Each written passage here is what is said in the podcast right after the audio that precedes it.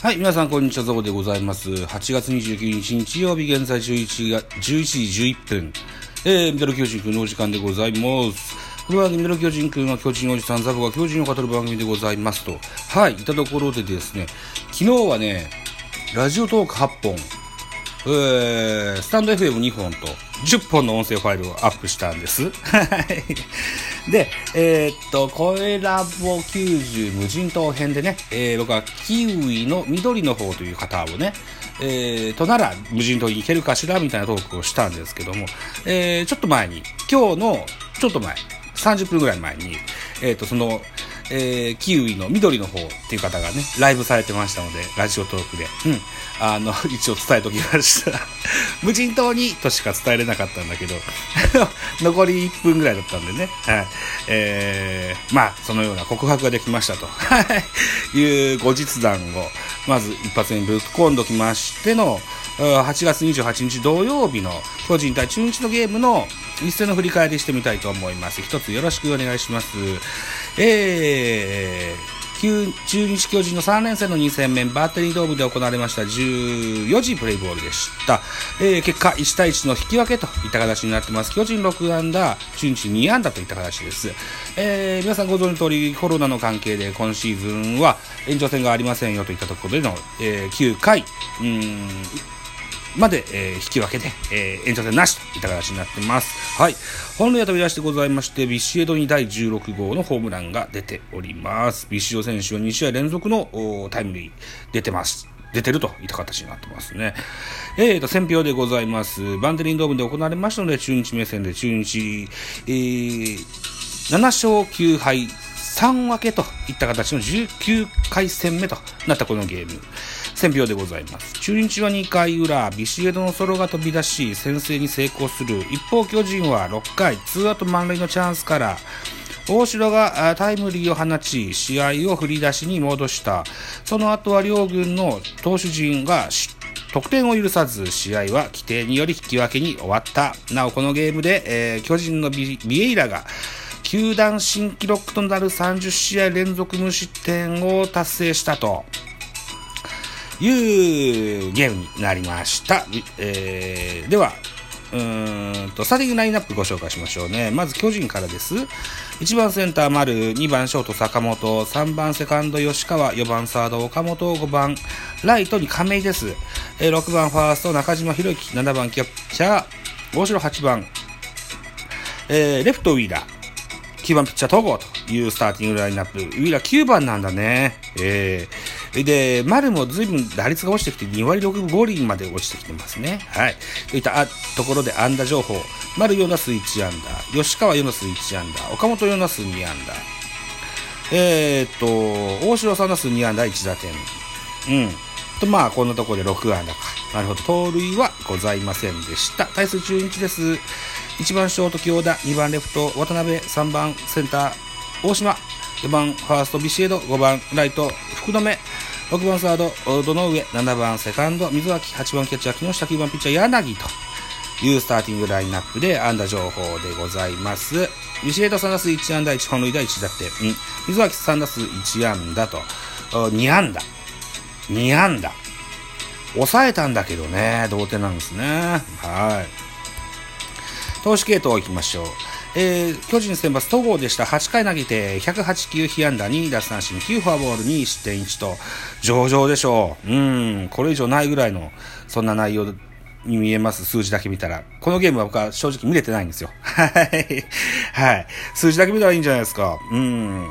え、ビエイラ。1回、1回を投げまして5球パーフェクトとった形ですね。はい。ということで30試合連続無失点記録継続中といった形になってございます。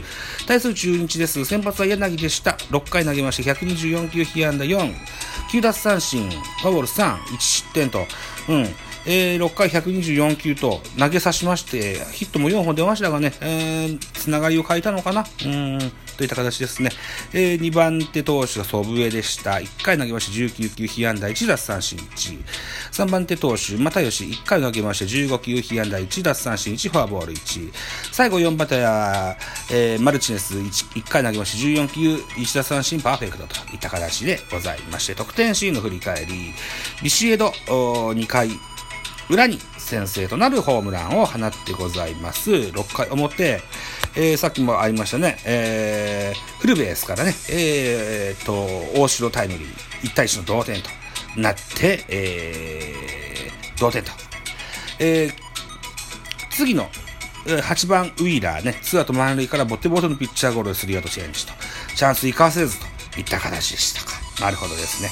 はい、といったところで、えー、8月27日は負けました。8月28日は引き分けです。といったところで、本日8月29日、1勝取っておいて、えー、1勝1敗1分けで抜けたいところですが、さてどうでしょうかといったところ予告先発でございます。中日は小笠原慎之介先発です。